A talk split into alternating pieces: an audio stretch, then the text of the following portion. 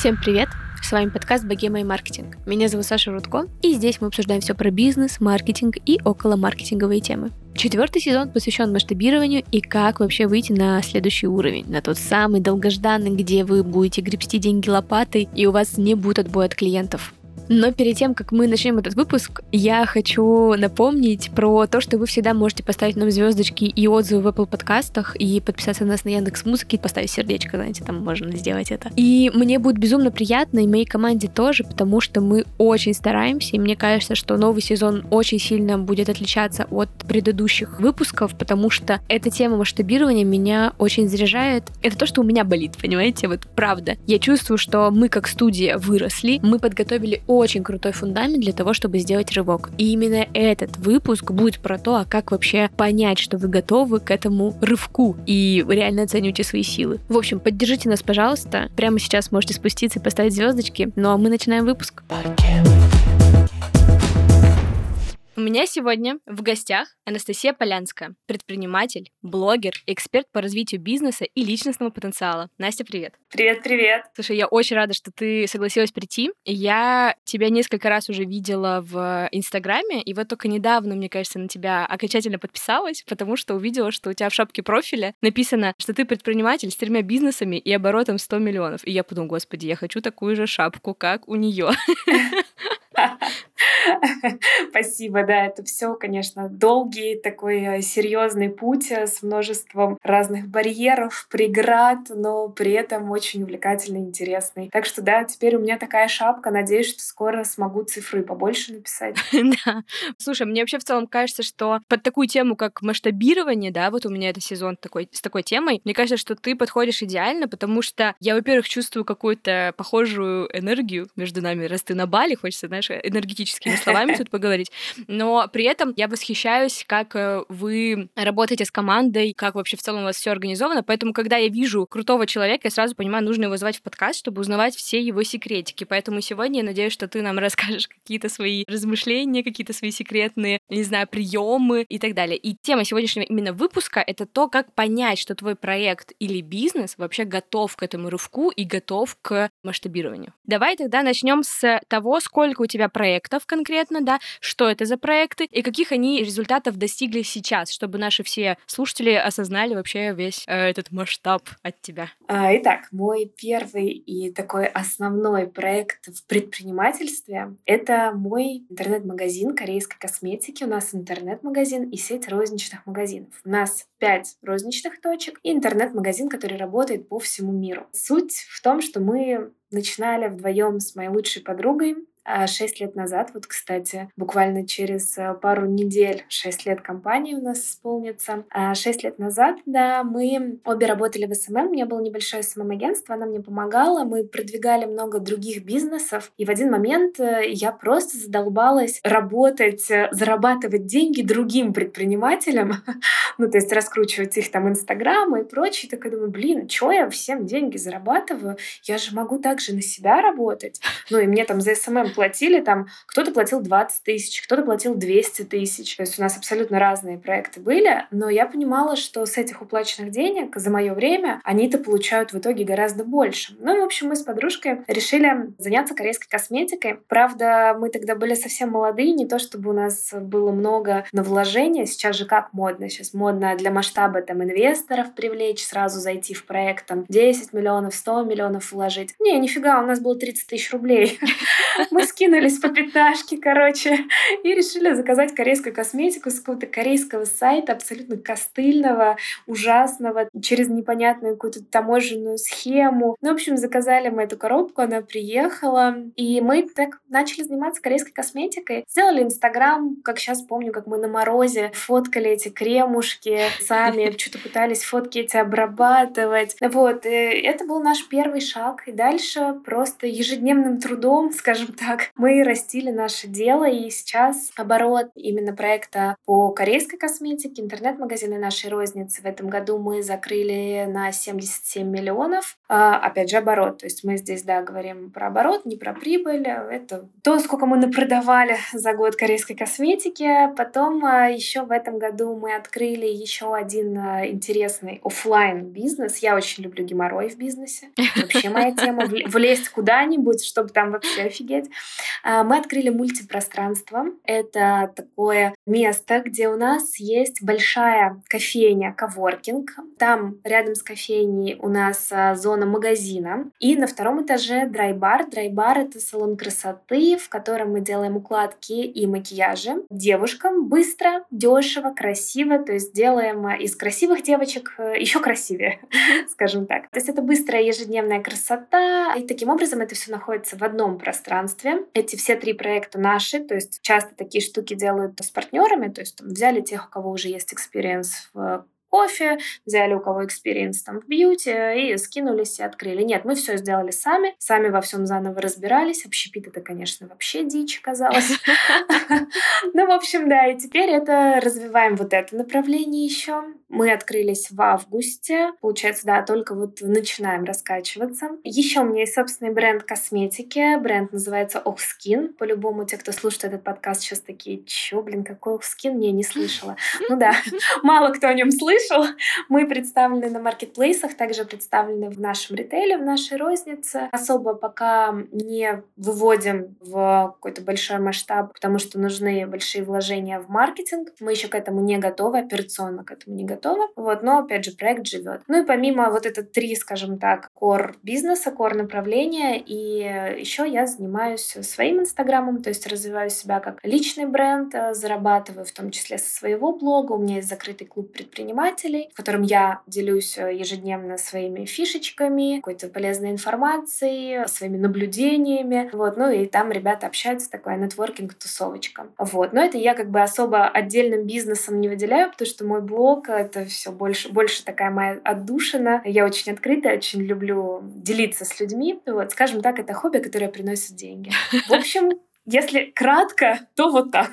Да, супер, спасибо большое, э, что такое у нас произошел, не знаю, дорожная карта по твоим проектам, потому что именно это мы сегодня хотим затронуть, потому что в целом я давно и много за кем наблюдаю, и очень у всех разный путь развития, и вот хочется э, ваш путь развития такой, знаешь, по шажочкам разбить, и поэтому первый шаг, конечно же, да, это вообще как понять, что твой проект, да, твой бизнес, он готов к тому, чтобы выходить на следующий уровень, то есть по каким критериям, да, вот я просто здраво могу это оценить и понять. Классно. На вопросы на твои я буду отвечать со стороны предпринимателя практика. Я мало теоретик. Вообще у меня экономическое образование МГУ. Я закончила и бакалавриат, и магистратуру, училась на бюджете, причем очень хорошо. Но я вообще такой противник теоретической базы, теоретических каких-то знаний. То есть никакого свод-анализа, да? Да-да-да. Экономику и менеджмент как науки я вообще отрицаю, скажем так.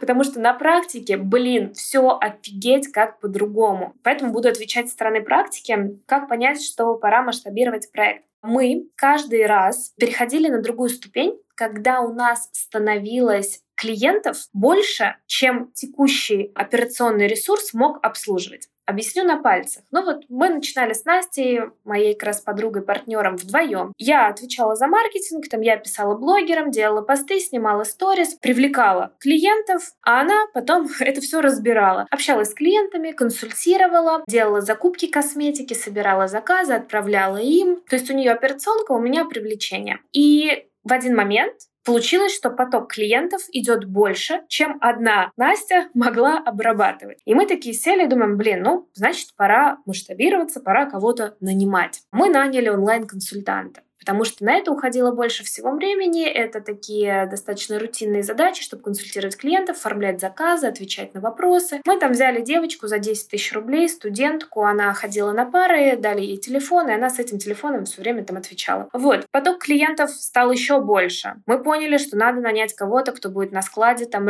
нужно больше косметики, кто будет там ее расставлять, собирать заказы, отправлять. Наняли еще человека. Потом поняли, что можно еще больше, там наняли маркетолога. То есть есть, когда твой текущий ресурс уже не может обслуживать то количество клиентов, которые ты привлекаешь. Вот я вижу это именно так. Ну, например, если переложить это на наш бизнес, там, который у нас сейчас с кофейней, я смотрю, что заполняемость кофейни очень высокая, да, у меня там не хватает столов, люди просто уходят. Я думаю, блин, ну, значит, мы разбираем фотозону, доставляем туда столы, да, либо снимаем соседнее помещение, или там, не знаю, что-то достраиваем, чтобы, опять же, масштабировать еще больше, или открываем еще одну кофейню. Вот, ну, примерно вот так. Супер, слушай, это, кстати, хорошая вообще мысль, потому что в целом мне кажется, что мы в студии примерно по такому принципу и двигаемся, вот как ты описала, потому что изначально мы тоже начинали вдвоем с моим партнером Сашей и потихоньку-потихонечку кого-то находили. Но мне еще нравится, что ты здесь говоришь, да, в начале, что найдите себе помощника хотя бы за 10 тысяч рублей. И я такая думаю, господи, да. это же... Правда, просто я помню свои ощущения, когда мы только тоже поняли, что нам нужны еще люди, и тебе в моменте кажется, ну все, я должна им платить зарплату 100 тысяч, 150, да. я себе столько не плачу, а им должна. Да. вот, это очень важно. Да, да, да, Саш, да, так и есть. Многие предприниматели этого боятся, то есть э, ко мне там, ну, многие тоже, мы там общаемся в закрытом клубе, ребята переписываются, типа, блин, ну мне уже пора, я уже не могу сама вот зашиваюсь, мне уже пора кого-то взять, но я так боюсь, вдруг я не смогу ему платить зарплату. Да блин, ты не предлагай ему зарплату, которую ты не сможешь платить, во-первых, во-первых. А во-вторых, почему-то многие считают, что надо сразу взять какого-то там гения, да, топа рынка, который придет, э, сам все сделать. Так нет, если ты не можешь себе позволить топа рынка, возьми себе ассистента. Я вообще обожаю ассистентов нанимать. У меня три ассистента, вот лично кто со мной работает. А, ассистент по маркетингу, бизнес-ассистент, личный ассистент. Но я, я просто человек-ассистент.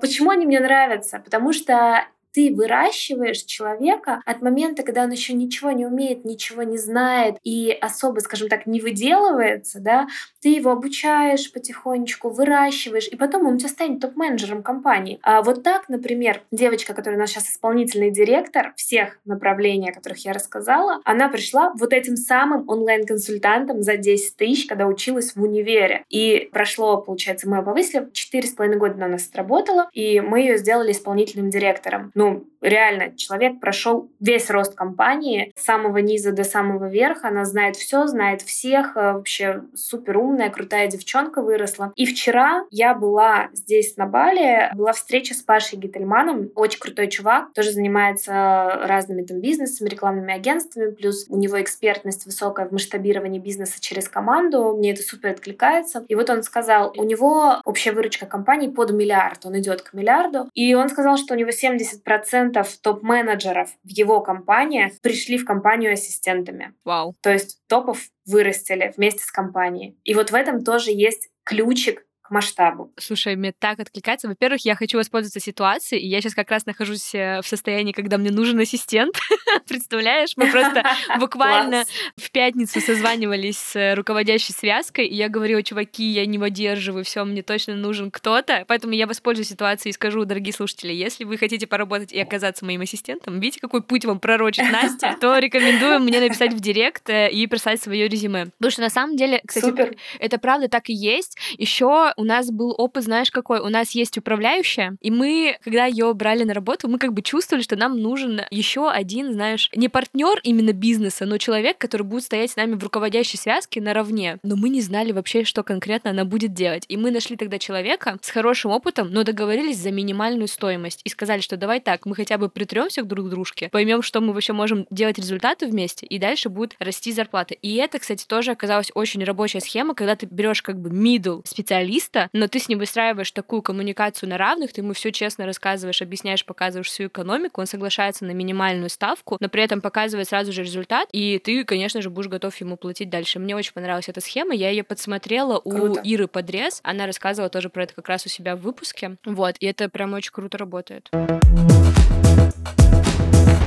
Партнер этого выпуска — компания Regru. Мне кажется, каждый слушатель, который имел дело с созданием сайта и регистрацией домена, точно знает, кто это. Regru — это российский хостинг-провайдер и регистратор доменных имен. В Regru вы найдете все для создания бизнеса в онлайне. Домены, все виды хостинга, конструкторы сайтов и многое-многое другое. Мы, кстати, в студии тоже недавно обновились, полностью переделали официальный сайт студии и переделали сайт обучения. Почему мы это решили сделать? Ну, потому что мы поняли, что старый нам не конвертировали достаточное количество заявок. О том, какие чаще всего ошибки допускают на продающих сайтах, расскажет специалист от Реагру Александр Давыдов.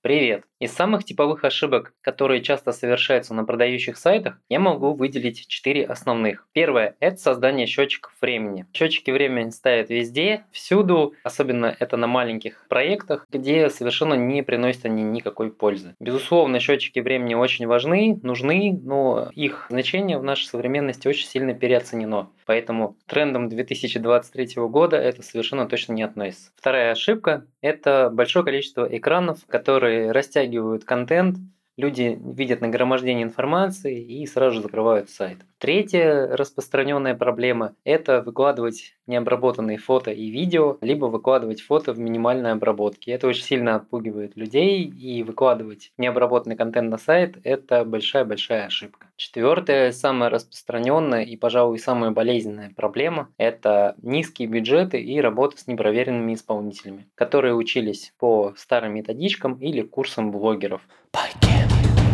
А теперь бонус для всех слушателей. Скидка более 80% на пакет для создания сайта. Например, этот пакет включает в себя возможность регистрации домена в зоне .ru на один год и другие опции. Чтобы воспользоваться этим пакетом, переходите по ссылке в описании.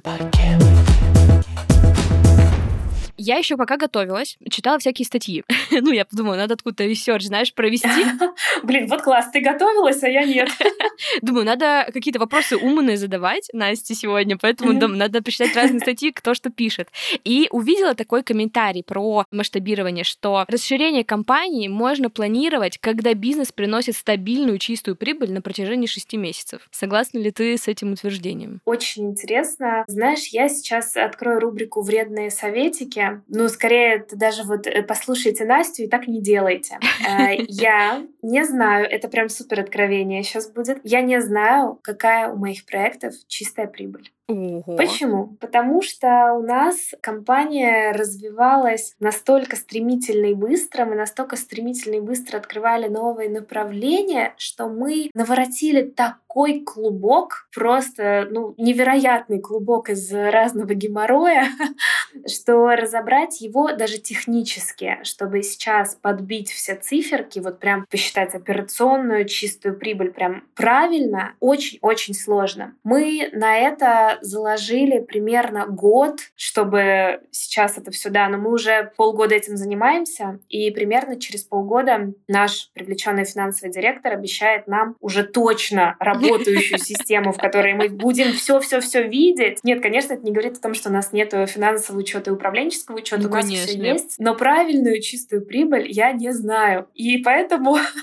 с одной стороны, конечно, это плохо и неправильно, и вообще сейчас те, кому я предпринимателям об этом рассказываю, рассказываю, они делают такие круглые глаза, такие, Настя, как? Как вы выросли тогда? И я вот думаю, блин, а может в этом и прикол, что мы выросли? То есть мы не зацикливались на каких-то цифрах, на каких-то, не знаю, вот э, академических знаниях того, как правильно, что тебе надо 6 месяцев держать высокую чистую прибыль, только потом ты сможешь что-то открыть. Мы как-то по наитию чувствуем, что косметики становится больше, людей становится больше, количество заказов растет, общий оборот по компании растет. То есть я чувствую стабильность своего бизнеса, я вижу его по каким-то определенным да, там, цифрам. Вот я такая, ну супер, давайте открываемся дальше, развиваемся дальше, а потом разберемся. Считаю, что так неправильно, то есть это скорее исключение, что у нас так прокатывает, но у нас такой путь.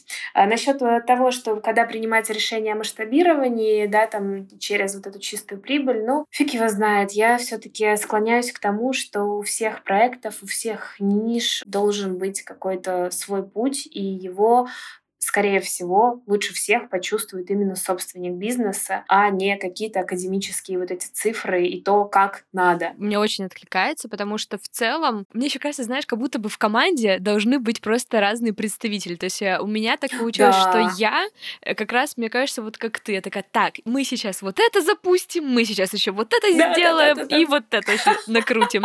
А, а потом вы будете это разгребать. Да, да, да, да. И тут приходит мой партнер Саша и говорит, Саш, так не получится месяца. Вот это не можем сделать. Подожди, вот у меня типа табличка есть с циферками, она нам говорит, что мы сейчас это сделать не можем. И мне кажется, тут как раз круто. Я вообще, кстати, читала недавно книгу про управление командами и рабочие вот эти вот руководящие связки фаундеров, и оказалось, что связка как раз из двух человек вообще самая эффективная, вот как, как бы, и это правда. Класс. По статистике, короче, два фаундера — это вообще супер. И мы как раз с Сашей вместе работаем, и я могу подтвердить, что как хорошо, что нас двое, потому что если бы я была одна, мы бы по-любому уже там еще тысячу всего уже сделали, открыли и так далее, и я бы потом сидела эти цифры все считала. Да, да, да, да, да. И как будто бы в твоем случае, наверное, это также работает. У вас уже есть по-любому финансовый специалист, который тоже все считает. Такой, так, Да, Настя, вот это да, мы не да, да. можем.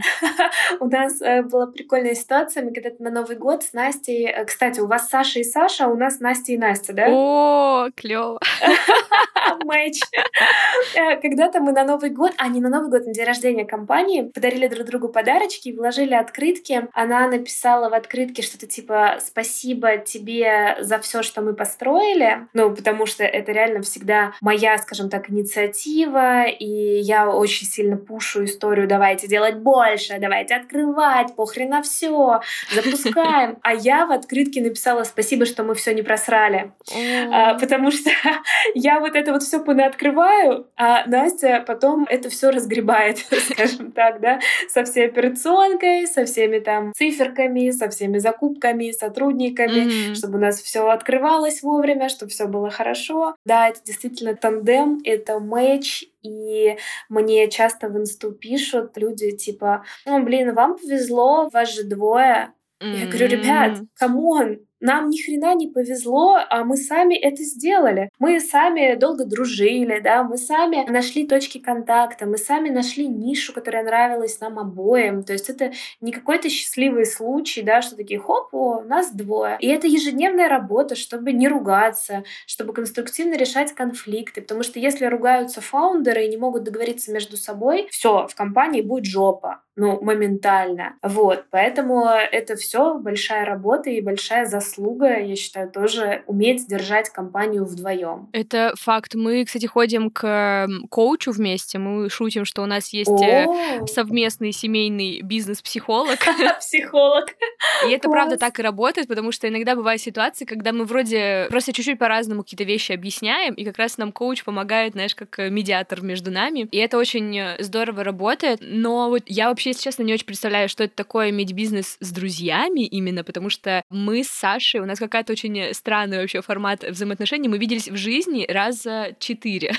А, офигеть! То есть это человек, с которым я больше всего сейчас общаюсь как бы просто круглосуточно, потому что мы обсуждаем все время бизнес и так далее. Но при этом мы виделись несколько раз, потому что когда-то давно-давно я запустила подкаст «БГ Маркетинг», и я пришла в чат подкастеров и попросила обратной связи. И Саша был одним из людей, который мне ответил. И мы с ним просто начали такой друзьями быть по переписке. И потом он был монтажером моего подкаста, и так это все закрутилось, завертелось. И мы всегда Клёво, жили в разных городах. И это просто, знаешь, к тому, что вот вам повезло, а вот, э, типа, вообще, на самом деле, это можно даже не с друзьями сделать, это вот с другом по переписке. Тут хочется перейти еще, знаешь, к такому моменту, что вот мы с тобой чуть-чуть так технически обсудили, что да, ты понимаешь, что твой проект должен масштабироваться, когда у тебя слишком много клиентов. Но я вот еще поняла, что важно как будто бы какое-то еще внутреннее состояние предпринимателя, готов ли он к масштабированию, вот так скажем. То есть я смотрела просто в этом году перед Новым годом, делала презентацию про наш проект, про студию, как чего мы добились, чего мы сделали за этот год, и такая, вау, это мы все сделали за год. Ого. И, то есть и ты сразу чувствуешь, типа, а что мы тогда такие маленькие? Мы уже все, мы уже должны быть гигантами.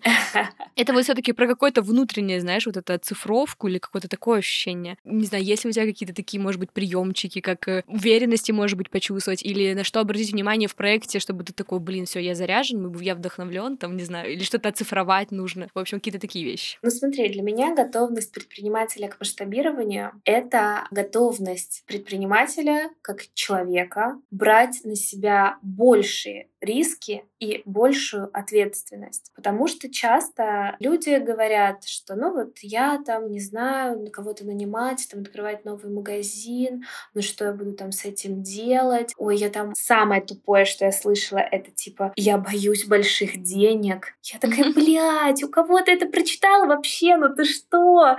Э, куда я их потрачу, если я их буду зарабатывать? Да иди сначала заработай, потом разберешься. В общем, да, действительно, вот это все какие-то странные, придуманные там инфо-цыганские отмазки неудавшихся плохих коучей, прочитавших одну книжку и решивших, что они теперь коучи. На самом деле все кроется тупо в боязни риска, ответственности и какого-то дополнительного геморроя. Потому что сидеть, продавать через инстаграмчик, самой отвечать людям на сообщения и там развозить э, косметику, в этом вообще никакого геморроя нет, никаких рисков и особо никакой ответственности. А вот зарегистрироваться там, не знаю, зарегистрировать ИП, сделать сайт, запустить, потратиться на рекламу, открыть розничный магазин, это уже риски, это уже больше геморрой, боязнь больших проблем. То есть если мы не идем в масштаб, значит мы тупо сын. Просто боимся взять на себя больше. И это нужно разбирать. Вот я считаю, что нужно копать, значит, вот это. Почему я не хочу на себя брать большую ответственность? Может быть, просто она мне там, да, она, ну, она мне не нужна. Несовместимо вот это количество потенциально заработанных денег. Я понимаю, что я открою магазин, там буду 200 тысяч в месяц дополнительно зарабатывать. Но нафиг они нужны. Меня, в принципе, и так муж обеспечивает, допустим, да. И тогда я забиваю и не масштабирую свой бизнес. В общем, сижу на том, что мне хватает. Или я понимаю, что если я сейчас запущу интернет-магазин, это геморрой, мне придется общаться с разработчиками, с дизайнерами, я там в этом не сильно шарю,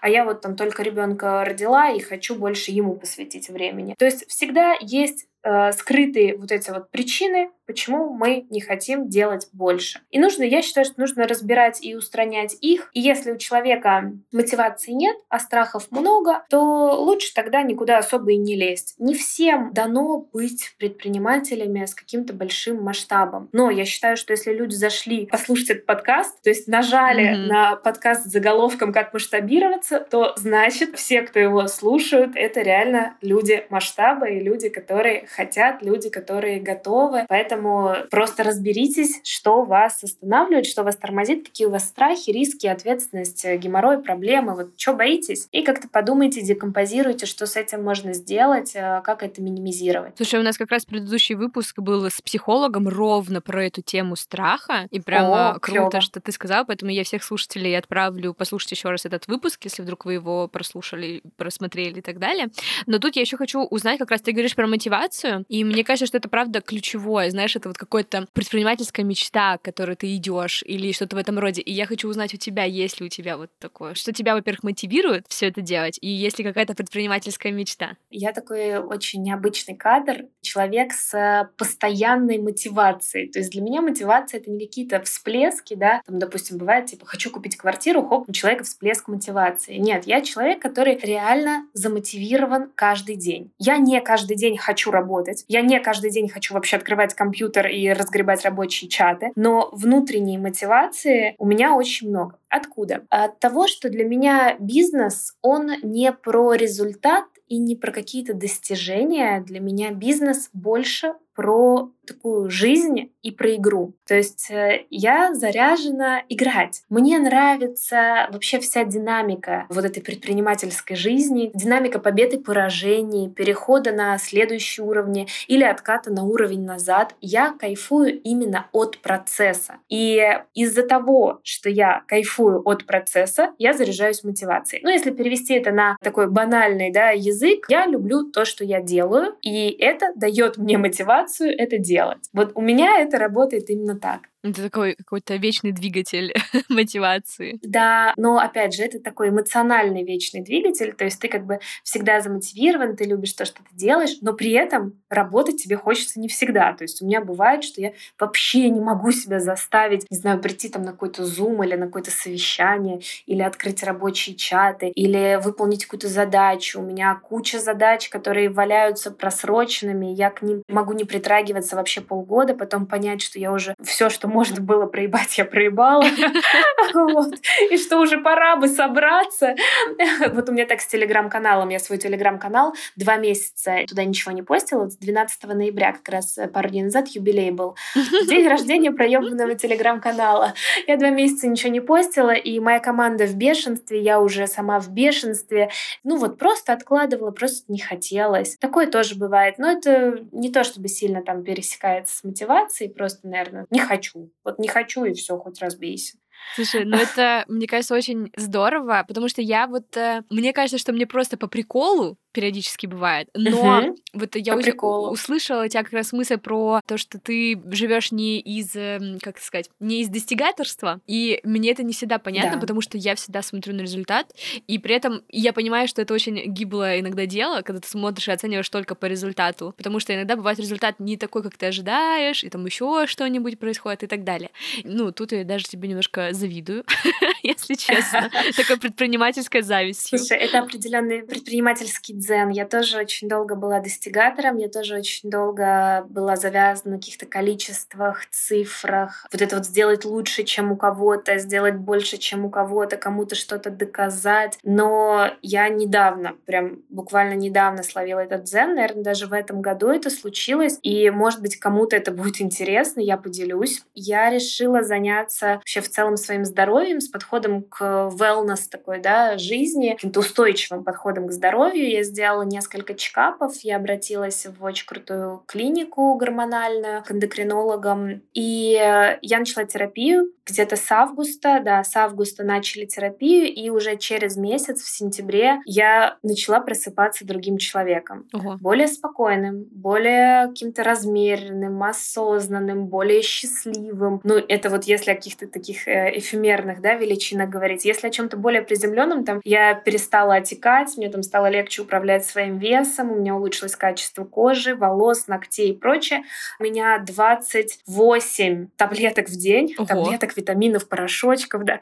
Каждый месяц меняется терапия в зависимости от анализов, состояния крови, там всех показателей. Но, в общем, они какие-то магии, волшебники. Я не буду здесь э, их называть и давать эту рекомендацию, потому что вообще в целом врачей никогда не рекомендую. Я считаю, что своего врача надо найти самому. Короче, вот от внутреннего состояния меня очень сильно поправило прям вообще меня перевернуло на какие-то другие уровни энергии, осознанности и в целом отношения к жизни. Это клево. Я поверила в биохакинг и в то, что многое идет к нашему ментальному, идет из физического. Это знаешь, иногда смотришь, когда интервью больших довольно предпринимателей, крупных корпораций, там, да, основателей и так далее, они все говорят, я там утром просыпаюсь, иду на пробежечку. Или там, я всегда регулярно занимаюсь спортом. Как они меня бесят, ты не представляешь.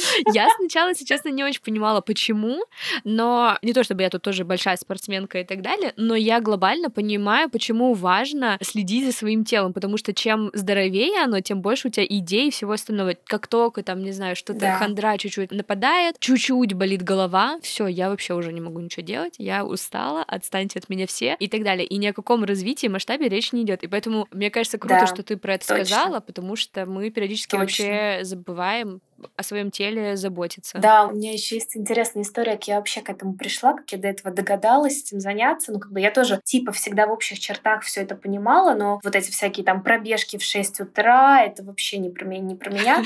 У нас сегодня на 9 утра должен был быть э, серфинг, э, мы должны идти серфить были на пляж. Вот, и я просыпаюсь, вижу, что идет проливной дождь, и моя первая мысль — yes! Ура!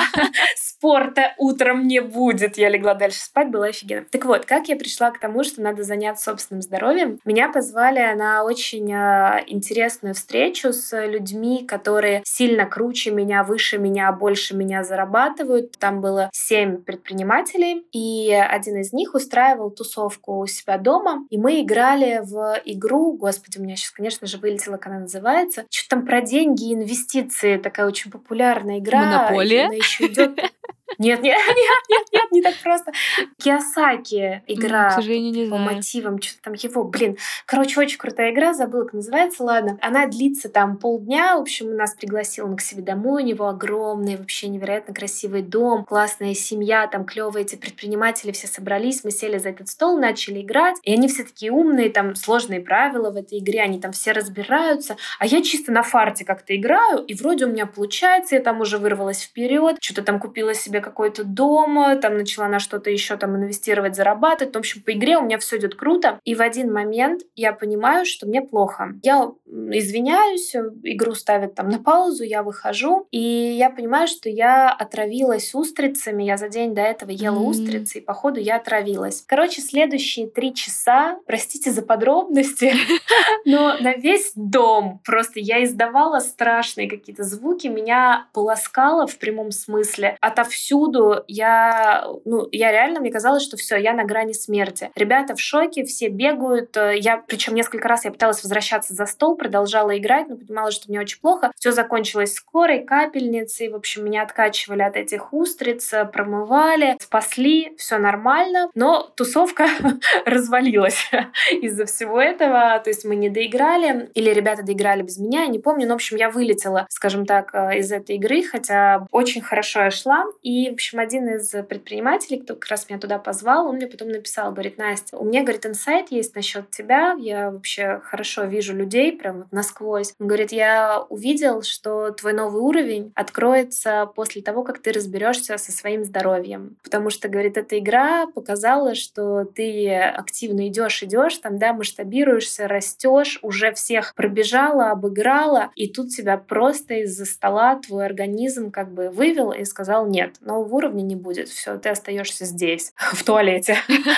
Вот. И меня что-то это так триггернуло, и буквально уже через неделю я вот нашла эту клинику, уехала на чекап, меня реально там прокатали по всем показателям, сказали, что типа с моими показателями очень не очень жить, давай-ка с этим совсем разбираться, и вот мы начали с этим разбираться. Короче, какой инсайт, что жизнь иногда дает маячки, знаки, как это да тоже модно называть, знаки и маячки для твоей предпринимательской жизни и показывает, что тебе мешает выйти на новый уровень. То есть какие-то есть баги, какие-то есть барьеры, и, возможно, они вообще не связаны с твоим уровнем знаний, там, не знаю, с твоим окружением, там, с твоими показателями бизнеса. Возможно, они, блин, просто связаны с твоим здоровьем. Вот, это интересно. Слушай, мне кажется, если все сейчас слушатели не пошли гуглить, какие есть клиники, которые делают чекапы, потому что даже мне захотелось сделать срочно.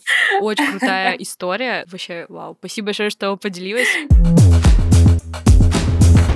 Давай немножко перейдем к э, таким более приземленным вещам. Мы сейчас немножко все равно поговорили про предпринимателя и так далее. Вернемся к проектам. Я вот, как уже сказала в начале, я очень много за кем слежу, кто как развивается, какие проекты, и маленькие, и большие. Я, в общем, слежу за всеми, потому что мне действительно интересно. Тем более у меня просто, видишь, такая ниша подкаста, она свежая. и тут нету еще протоптанных дорог, и мы в числе там э, первых студий, которые протаптывают это развитие и показывают другим, а как можно делать. И вот тут как раз раз хочется у тебя узнать, а, как вы вообще вот пришли к тому, чтобы смотреть в сторону разных проектов. Ну, то есть, условно, вот у вас есть пространство, вот у вас есть твой бренд, у тебя есть еще там свой инстаграм и так далее. То есть, по каким таким не знаю, может быть, показателем, или это только от твоего увлечения зависит, что вы смотрите в эту сторону и так далее. Просто к чему вопрос еще тоже расскажу, что вот мы, например, в студии, да, раньше мы занимались только продакшеном под ключ. Теперь у нас внутри нашего бизнеса есть куча разных направлений. И поэтому мне интересно, почему вы выбрали именно вот путь создания еще кучи разных, условно, проектов, да, нежели развиваться в одном и развивать кучу разных других направлений. Вот такой у меня вопрос. Классный вопрос, спасибо. Смотри, с одной стороны, компания компанию можно выращивать вверх. Ну, допустим, мы запустили интернет-магазин корейской косметики. Мы там э, с помощью маркетинга без бюджета, скажем так, да, каких-то бесплатных базовых действий куда-то доросли. Потом бухнули еще в маркетинг, там еще выросли, больше клиентов, больше. В общем, выращиваем свой интернет-магазин. Потом там, не знаю, его заредизайнили, выпустили мобильное приложение. И вот так вот вверх идем по этой нише, да, там растем. Интересно, интересно, круто, круто. Но в один момент э, ты начинаешь упираться в такое туннель туннельное мышление. То есть, да, типа вот есть твой интернет-магазин, и как бы, а что дальше? Ну, будет там больше клиентов. Ну, будет у нас за год там не 50 тысяч клиентов, а 100. Ну, не 100, а 200. А в чем смысл? Интересно? Ну, до какого-то момента интересно. Потом уже с какого-то этапа вот этого масштабирования расти вверх лично мне, как предпринимателю, как маркетологу, становится уже не так интересно. То есть я уже все попробовала, что хотела, я уже все сделала. Ну, просто дальше, чтобы расти еще выше, нужно еще больше денег. Еще больше денег, чтобы привести там новые бренды, еще больше денег, чтобы прорекламировать эти средства и привлечь еще больше клиентов. Для меня скучно. И я понимаю, что можно масштабироваться еще и в бок. То есть строить вот такие же свечечки, да, рядышком э, вот такие же домики, но в смежных нишах. То есть мы не прыгаем вообще там черти куда, не уходим в другие какие-то сферы, не начинаем там одежду одежду или украшения производить. Вот, мы где-то рядом, уже с построенным вот этим небоскребом, мы начинаем строить, скажем так, район. То есть, если там, да, представить Дубай, Дубай тоже начинался там с двух-трех небоскребов, а потом рядом потихоньку начали появляться еще и вот так формироваться целые районы. С одной стороны, это для интереса, для личностного роста, для того, чтобы ты не выгорал, чтобы если тебе там уже стало узко в этой теме, ты мог э, там переключить свое внимание, поработать сейчас над другой. С одной стороны, для себя мы это делаем и для коллектива, а с другой стороны, для диверсификации рисков. Потому что вот качали мы интернет-магазин корейской косметики. Качали, качали, все было супер.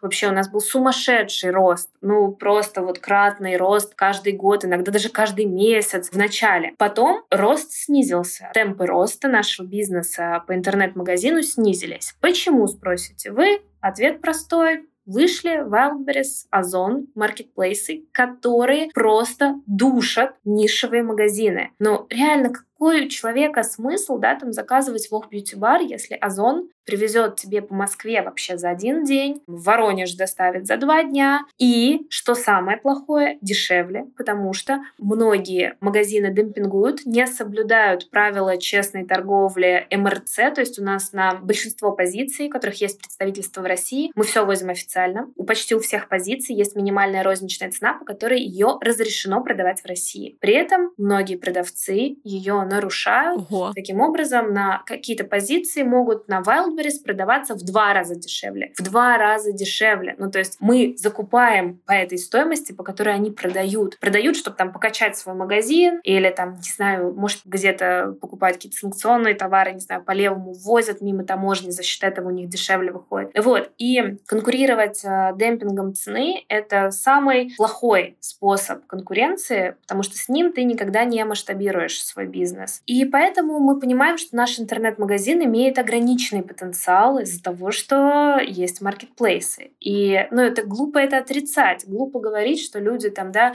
все равно пойдут в Bar, потому что у нас раскрученный Инстаграм, потому что нас все так любят. Да, это так. И за счет этого мы держимся. Но рано или поздно мы перестанем расти, задержимся там, да, на какой-то определенной планке, потом, возможно, начнем падать. Но, благо, у нас есть еще и другие направления, которые сейчас мы уже выращиваем. Розница все-таки меньше подвержена влиянию вот такой вот динамики роста маркетплейсов, потому что люди хотят идти в розницу, чтобы получить определенный покупательский опыт на физическом уровне, да, постоять, потрогать, повыбирать, пообщаться с консультантом. То есть розница уже как-то нас страхует. Потом мы понимаем, что, да, там розничные магазины корейские косметики там по своему региону мы закрыли, уже потенциал. Надо что-то более прикольное придумать. Хоп, открываем вот это мультипространство. Такие классно получилось, сейчас оттестируем. Возможно, там с этим концепцией этого мультипространства пойдем в другие регионы, либо, может быть, пойдем за рубеж куда-то, да, открывать вот не просто магазин, а уже мультипространство, потому что это,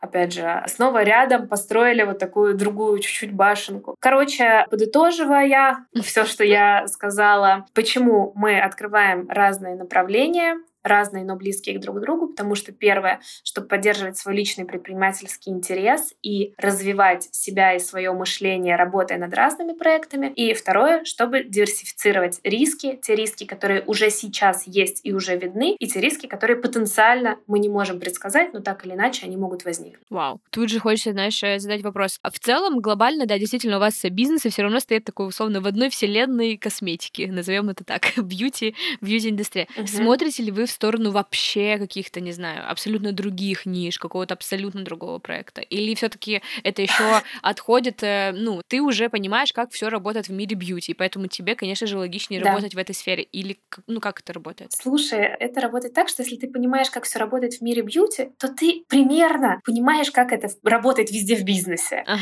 То есть я даже когда-то говорила людям, типа, ребят, я эксперт во всех нишах. Ну, типа, мне пофиг, я свой опыт могу применить вообще к чему угодно. Мой тревожный чемоданчик, да, это мои мозги. Они всегда со мной, я просто этот тревожный чемоданчик открываю. Поэтому у меня, кстати, нету вообще никакого страха, что там, не знаю, мне придется все мои бизнесы закрыть или продать и начать что-то с нуля. Вообще нет страха обнулиться. Вот, поэтому мы рассматриваем варианты запуска каких-то совершенно других бизнесов. Причем иногда можем там за неделю придумать несколько разных вариантов, чем бы нам еще заняться. Когда-то мы хотели шить утяжеленные одеяла.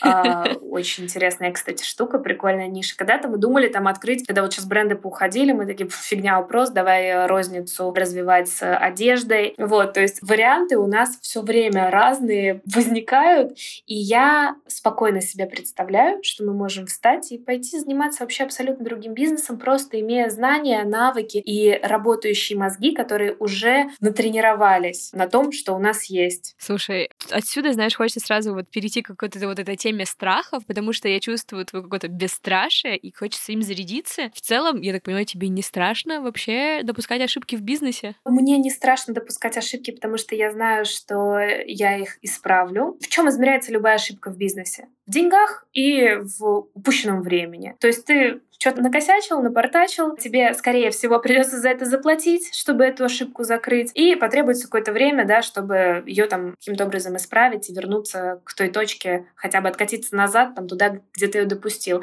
Это базово могут быть там ошибки в каких-то отчетах, которые ты там предоставил неправильно или не вовремя налоговой, да, ну, заплатил штраф, окей. Это может быть там ошибка, что ты в магазине неправильно сделал проводку, пришла администрация торгового центра, тебя нагнула перенесла тебе открытие, там, да, и у тебя затянулись там строительно-монтажные работы, ты влетел на то, чтобы больше заплатить строителям, там, переделать эту проводку. Ну, то есть вообще нету ничего, что нельзя решить, э, что нельзя решить. Ну, либо сам самые страшные какие-то ошибки, ну, придется решать закрытием бизнеса. Но это тоже, в общем, деньги и время. Ты потерял деньги, ну, хрен с ними, заработаешь еще. Ты потерял время. Ну, ничего страшного, ты же, ну, еще потом откроешь что-то новое, потратишь на это время, дойдешь до какой-то точки. Вообще ничего страшного страшного в этом нет.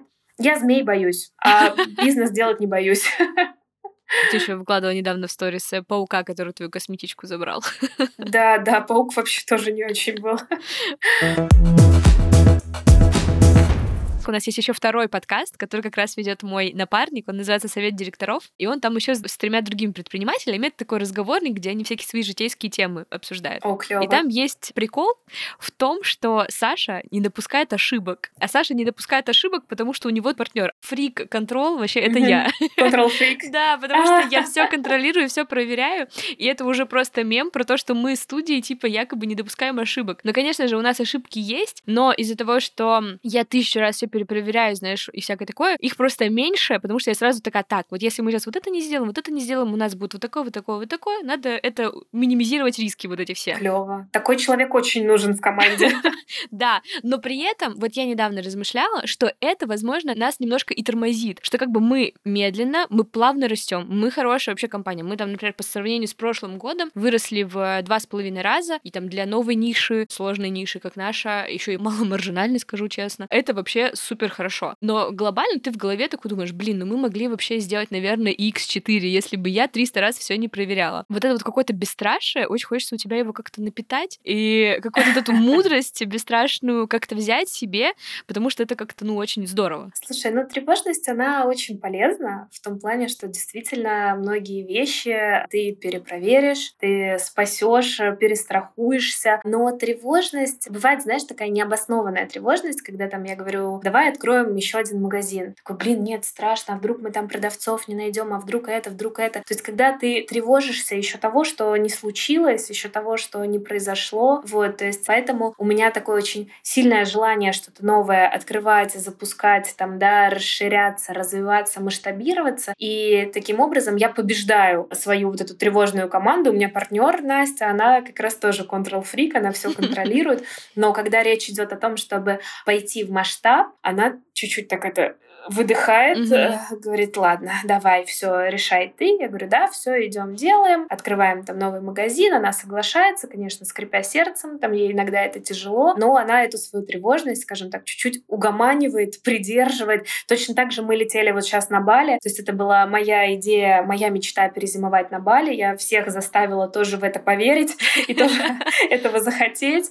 Вот, и Настя со своей супер тревожностью, я вообще не представляю, как она согласилась на два месяца месяца улететь на Бали. То есть для нее было сложно и тревожно все, начиная от того, как собрать чемодан на два месяца и кончая тем, как мы полетим, там все вот эти там обратные билеты, справки, вакцины, карты, налички там и прочее, ну куча всяких, надо было моментов предусмотреть. Но она, как ты знаешь, так вот свою тревожность оставила при себе, собралась, и вот мы обе на Бали. Я считаю, что для нас это тоже шаг к масштабу, потому что мы оставили всю свою команду, все свои 50 человек там, улетели на Бали, забив скажем так, на то, что они о нас подумают, да, это тоже страх многих предпринимателей, типа, я не могу себе позволить, там, не знаю, ездить на хорошей машине, выкладывать в Инстаграм свою красивую жизнь и красиво отдыхать, потому что мои сотрудники это увидят и, не знаю, там, захотят, чтобы я им больше платила или еще что-то. То есть мы перебороли вот этот страх, это уже личный какой-то потенциал, личный какой-то масштаб. Плюс мы делегировали все на нашего исполнительного директора, в том числе открытие нового магазина у нас сейчас идет стройка, переезд офиса у нас сейчас идет стройка нового офиса, кучу еще мероприятий маркетинговых будет в конце месяца. В общем, мы все это делегировали на одного человека. Представляю, как она сейчас прокачается за все это время. Соответственно, это тоже шаг к масштабу. Короче, вот так вот мы масштабируемся и через Бали даже. Слушай, ну вообще, мне кажется, вот эта история с тем, чтобы одно дело делегировать, мне кажется, про делегирование уже все все рассказали, но очень мало кто рассказывает про то, как сложно уехать в отпуск и Реально. спокойно существовать в отпуске.